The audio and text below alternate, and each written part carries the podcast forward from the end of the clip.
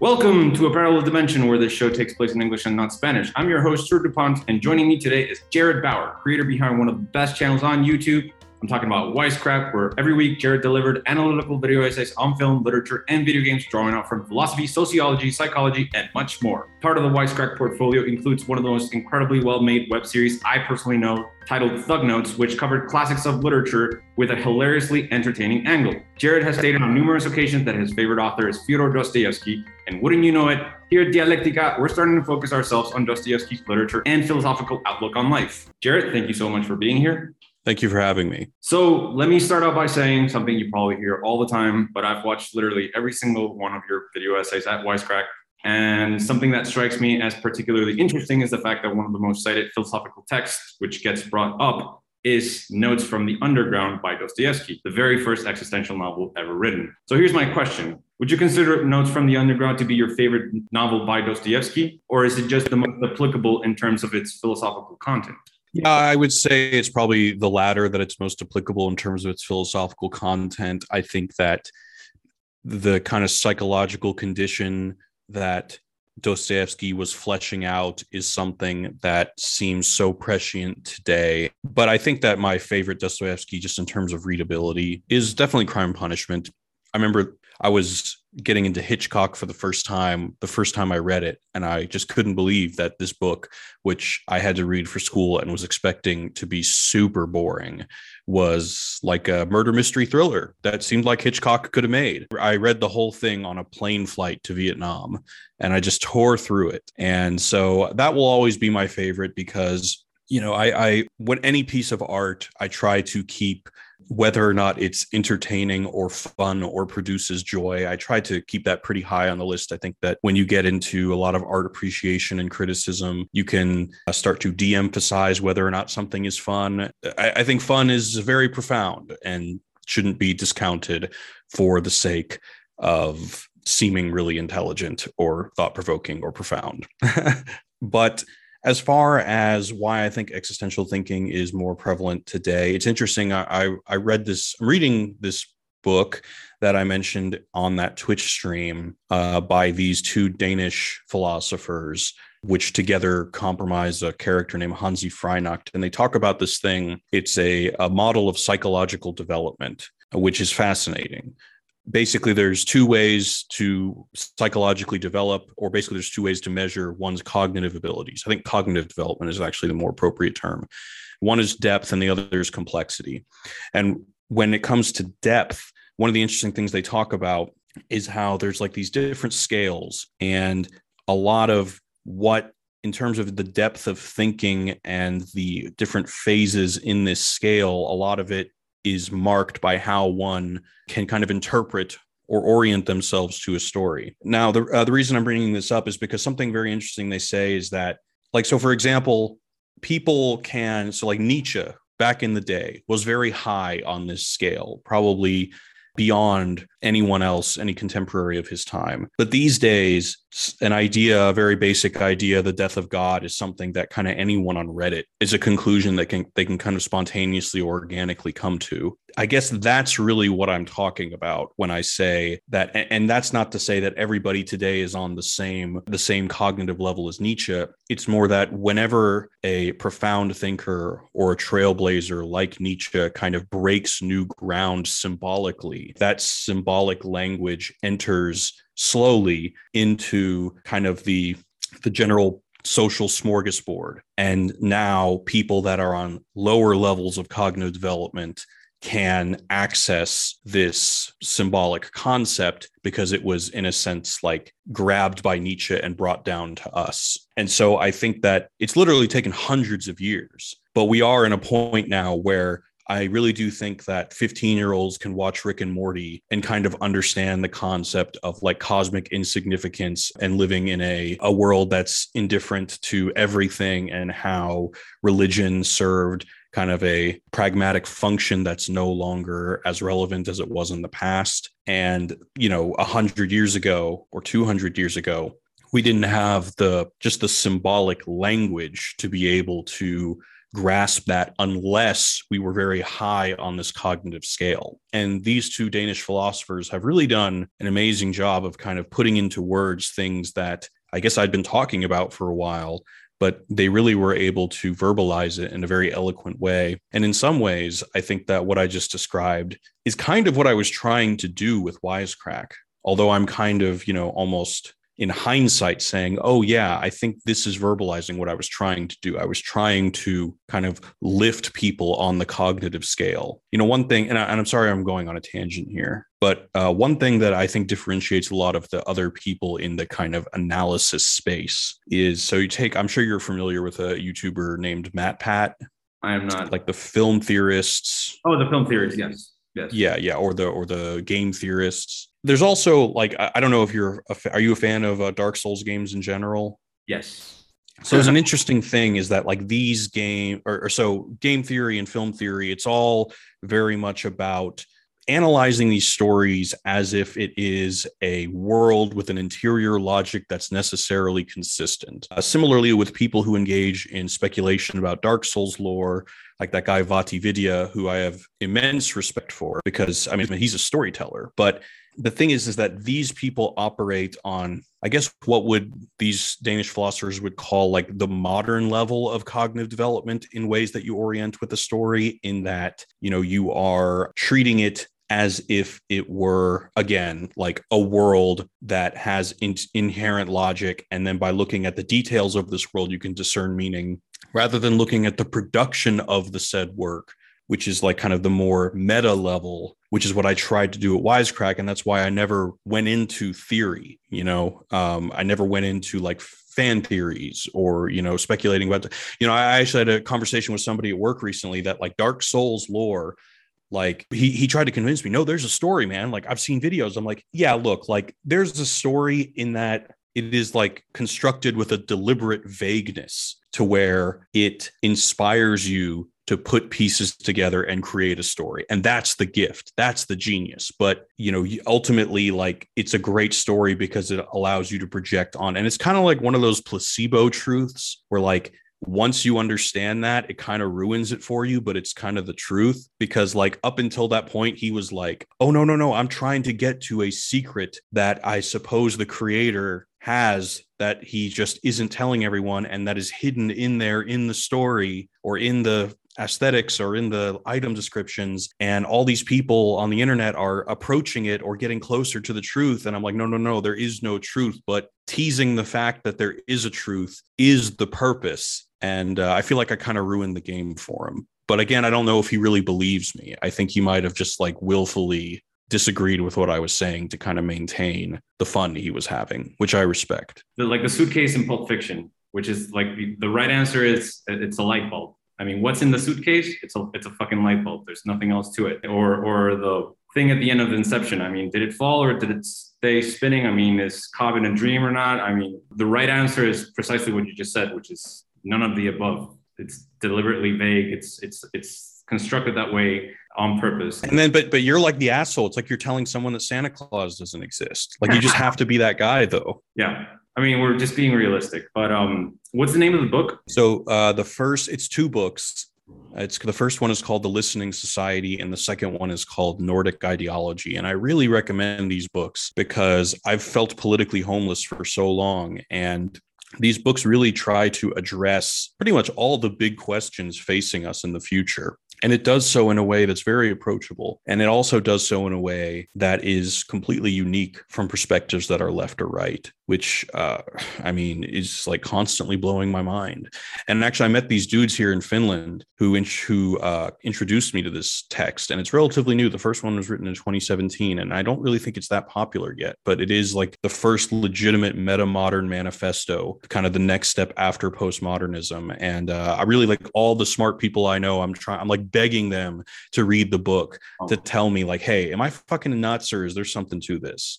That sounds amazing. All right, I'm going to look this up. Question about postmodernism and metamodernism. Is post postmodernism, do you think post postmodernism is a thing, or do you think post postmodernism is like an extension of postmodernism? And now we're finally seeing the next stage in cultural evolution or de evolution, depending on who you ask? Well, I think depending on who you ask is is is the key stipulation there but uh, post postmodernism, I, I actually pre- prefer the term metamodernism because I think that I mean basically to keep it simple, at least metamodernism as it's proposed by the character Hanzi, who is, I mean, like the only real metamodernist that I've read is like Luke Turner, who really is just an artist. He's only really interested in metamodernism as it is, as it exists as like an art piece. But Hanzi, you know, it's basically just like taking what has worked from modernism, taking the ruthless critiques of modernism that is postmodernism, and putting them together. I mean, that's all it is, you know, instead of like, because the ruthless not really constructive or at least productive and very actionless edge of postmodernism basically take it into consideration and do something with it is basically what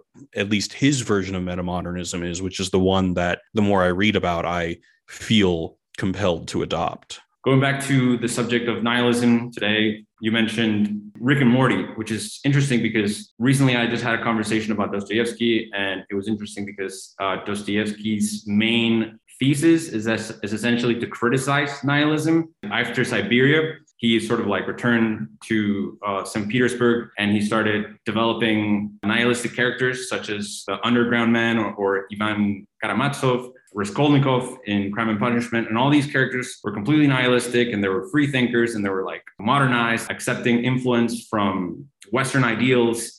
And they were very much liberal thinkers and they hated tradition but these characters were, in and of themselves, nothing more than uh, a criticism towards these ideas. I mean, Dostoevsky was writing, he was trying to criticize nihilism. And yet, as soon as he died, all of a sudden, Nietzsche and all these other great existential thinkers starting adopting not Dostoevsky's ideas per se, but the ideas brought up by their characters, which are in and of themselves really amazingly profound ideas. Yeah, uh, but it, it, it is funny how in the Brothers Karamazov, I think that like Dostoevsky wanted the homilies of Father Zosima to be as compelling as the Grand Inquisitor, but it's not. Like the Grand Inquisitor is fucking incredible and like mind breaking, and the homilies of Father Zosima is like, eh. yeah. yeah. Well, I mean, you know, not to be a armchair psychologist here, but there's definitely an argument to be made here about how how in control of Dostoevsky's own meaning was he, in the sense that I think you could easily make the argument that like, to be the hero of, but everyone knows Ivan is like the one that's written with the most panache. I mean, if you read the the letters that uh, some of Dostoevsky's personal letters, you know, he was always torn between these two sides.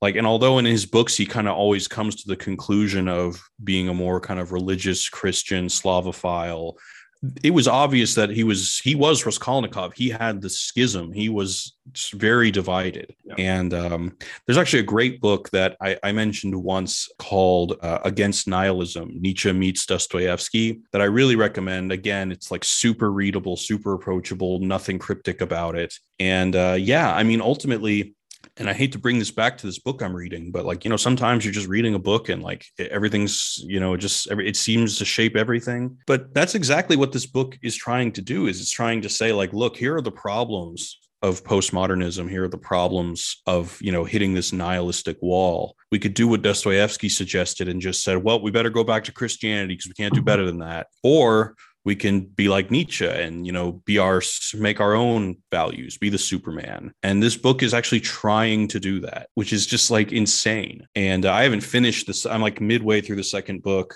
but you know it is interesting because I'm very critical of some of the cultural results of what some thinkers are calling applied postmodernism and agree that you know maybe christianity is better than this but i don't but i also think that they might be kind of a you know this book is kind of convincing me that like no that's a reactionary like you know step backwards in a sense. Like there's a step forward to be taken here and we don't need to be stepping backwards face in the face you know not spreading. There's steps have to revert in a sense. So there are some thinkers who use this term like applied postmodernism or postmodernism in praxis.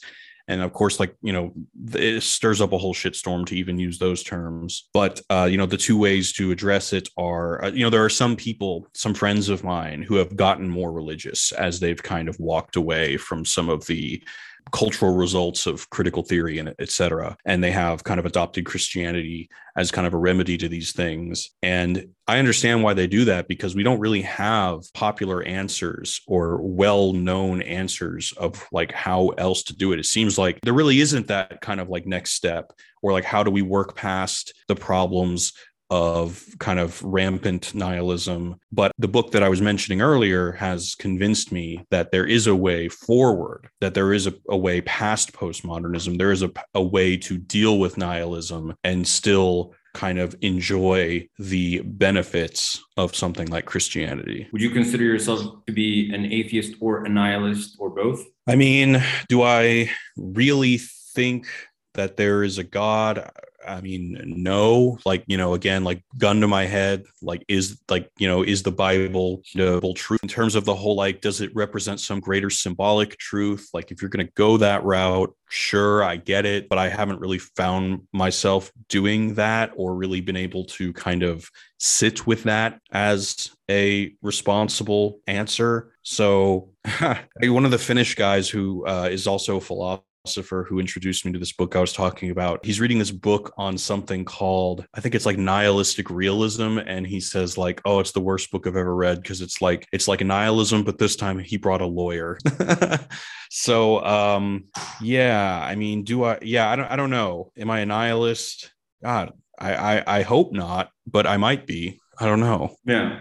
I mean, but why would you say you hope not? I mean, can nihilism be hopeful? Can there be joy in nihilism? Can there be freedom in nihilism, like uh, like in the myth of Sisyphus, as Camus suggests? Yeah, to be honest, I never really found the myth of Sisyphus to be that convincing. Like I never really understood why like Sisyphus could just will himself to like be happy in spite of life's suffering. Like that never made sense to me. It's just really hard to build any meaningful relationships with people if you're like a real fucking nihilist. And so when I say that I hope not, it's because I really want to be able to you know form meaningful relationships with people and be dependable and you know actually you know not only give the appearance of creating meaning with another person but actually doing it and believing in it you know recently we had a conversation here uh, in dialectica about the brothers karamazov and i have a question i promise and we we we talked about atheism, nihilism, and I expressed my own opinion about it. Like, oh yeah, I'm a deist. Essentially, I'm a deist, but it, it's precisely because I don't want to fall back into nihilism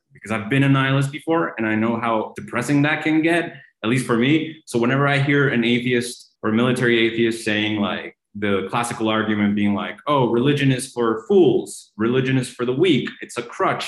Usually, my answer to that is like, yes, Yes, you're absolutely right. Yes, it is. So what Camus, what Camus, which is true, I don't think it's a very uh, compelling argument. I think it's introductory, but he does argue that you could either be fooled or miserable. He says like you you could you could either be uh, deceived by eternity, by meaning, by purpose, which is a lie, or you can be completely miserable in with a nihilistic perspective or in a nihilistic lifestyle and then he proposes you know the absurd man and whatever which is sort of the beginning of self-help. Yeah i mean like that's the thing that really i think really compelling about metamodernism is because for someone like me who you know like the actual material irreality of the crutch is always going to make the crutch like you know it's not a very good crutch if it breaks every day. And, and i think that you know someone like me it just wouldn't be a very good crutch. I mean that's the thing about I guess if I were to continue that crutch analogy, it would be like the meta modern crutch. It's like a crutch that has all this like really shitty duct tape on it. And like you're constantly laughing at it, but you're like, yeah, but hey, man, you know,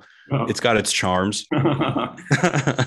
It'll get me uh, from one side of the hallway to the other. Yeah, it's like it's like a it's you know like a hoopty or something like that. You know, obviously like it's uh, not a very impressive piece of work, but uh, you know gets me where I need to be. I'm pretty sure that that same analogy could be applied to Dostoevsky's own perspective towards religion. I mean, Dostoevsky started joining free thinking societies. He started joining sort of like atheist circles, and then he got caught for like spreading uh, anti traditional ideas. And then he got sent to Siberia for eight years. And as soon as he came back, he was like, fuck atheism, fuck intellectual life. I love Russia. I love the Tsar. I love peace and order. You know, I'm all about like the motherland. I'm all about Christianity. And essentially, he dedicated the rest of his literary career to writing what we know today of Dostoevsky, which is uh, these like really insightful, critical, analytical, and profound studies into these characters that he himself obviously represents or represented at one point and there's this discussion constantly evolving which, you already brought up about whether or not if he was Ivan or if he was one of these characters in deep within himself which is you know at least to me it's pretty clear that he was yeah, I only recently learned that there was supposed to be a sequel where Alyosha is like an anti czarist radical atheist, or like he goes through a period like that. Uh, but I imagine, you know, in a way, I'm kind of glad that wasn't written because it sounds like it would have been pretty much just like Alyosha going through Ivan's arc. There was kind of no real reason for that. So I would say that I think that for his time, where again, for his time, he was like at the edge of critical thought. He was the forerunner. He was carrying the torch farther than anyone else. For his time, he was right. He was right that traditional Russian values bound in Christianity is better than rampant nihilism. You know, there's another like kind of meta relevant likening to be said between what happens to Ivan and what ended up happening to Nietzsche. However, I think that that won't always be the case, and that hopefully Nietzsche was ultimately right. Like that humanity can evolve past this, that it can find a way to deal with nihilism, and that we don't need to kind of pick these lesser of two evils and go back to kind of like romanticism and religious thinking. But for his time, I think he was right. Do you think there's a parallel between what Dostoevsky was proposing in his literature and what we're seeing today in what you just mentioned about how postmodernism lacks answers, how postmodernism did not fulfill its promise of evolution. Uh, so now we find ourselves in this position where we're going back to Christianity or to traditional values and how metamodernism is proposing the next step forward. Do you believe that there's a parallel in those two worldviews? Are we seeing history repeat itself? If we're if we're talking about history being like you know the dialectical war within Dostoevsky's mind being kind of played out within society, then I would say yes, we are seeing that repeat itself. Honestly, I I mean in terms of metamodernism presenting an alternative, like even me, somebody who I mean not to flatter myself or anything, but for years it was my job to have my ear to the ground in terms of like what's cool in philosophy, and I had heard nothing of like any real